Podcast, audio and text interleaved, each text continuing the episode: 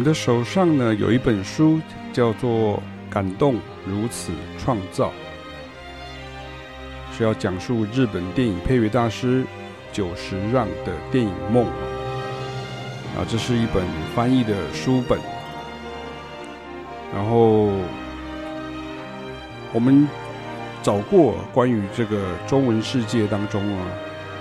有关日本作曲家久石让的书籍啊，我目前只看到这一本。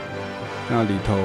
有许多他的创作理念啊，与制作音乐的过程，以及他谈论对音乐与影像结合的许多想法等等。对于初步理解他的音乐以及理解他的个性，会有一定的帮助。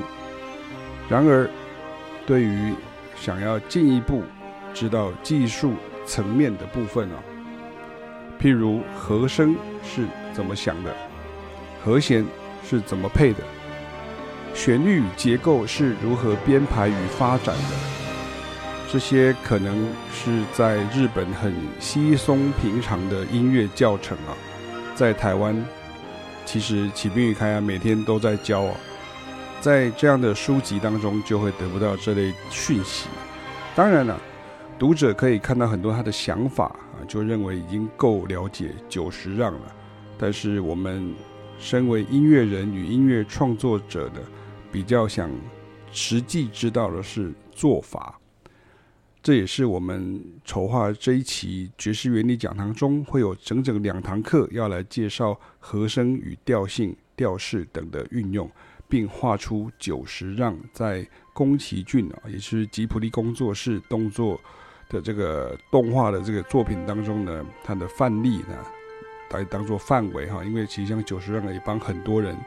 呃配乐过，那那部分我们就先不提啊，因为光是吉卜力这个部分就已经很多很多哈。我今天跟凯凯老师终于确定了最后要讲的曲子，然后把清单也做出来了哈。那内容其实相当的多哈，大家应该有的在粉丝页上面已经看到了，就是厚厚一叠哈，就是那个内内容上面来讲。那虽然是无法涵盖全部，但是却是你所接触到截至目前的中文资讯中呢，几乎没有看过的哈。当然，我并不是指贩售的或是编曲好的乐谱，很多人都是直接去买他的钢琴谱啦，或者是他的管弦乐谱来使用啊，来弹奏，或者是给乐团来演奏。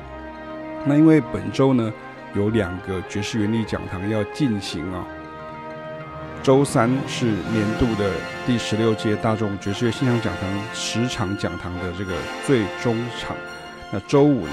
就是这个系列的爵士原理讲堂的深触角的首场，那两场都会很精彩哈，所以我们从端午连假就开始一起讨论要讲述与示范的内容。我本来以为凯亚老师每天都在教哈，应该是不用怎么再准备了哈，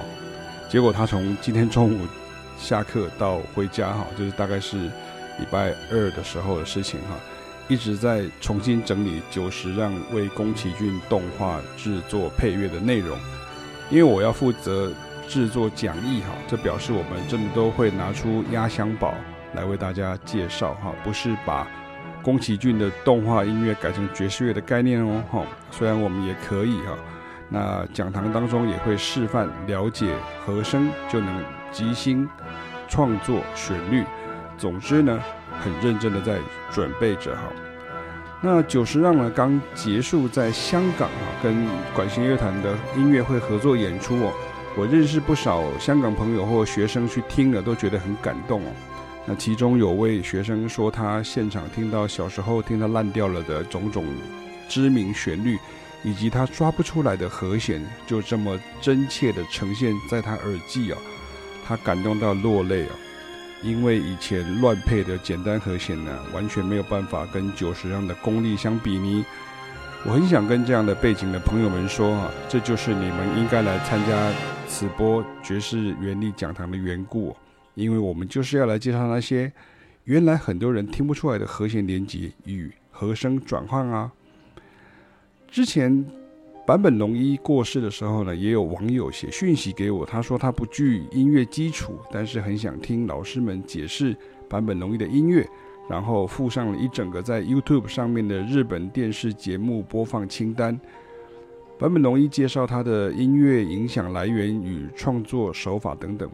我其实也很想跟这样的乐友们说，与其你要我们去翻译、解释日本电视节目、深度介绍大师的音乐，那为何不给自己一个尝试，来我们的爵士原力讲堂，或者是平日的研习课程，就可以听到用中文讲解的音乐知识，甚至音乐理论。这时候你们就再也不会说自己不懂乐理，因为老师会用你们能懂的方式，帮大家建构该具备的乐理基础。这样不是比直接硬要听日文节目介绍你的音乐偶像要来的有效率且有帮助许多吗？讲堂还能报名哈，请把握机会，现场的席次也还能参加。许多现场学员都回馈说：“哇，坐在离两位老师不到两公尺的距离呢，面对面听到琴声与乐声的直接贯穿人心呢。然后老师还用台湾本地的时事梗呢，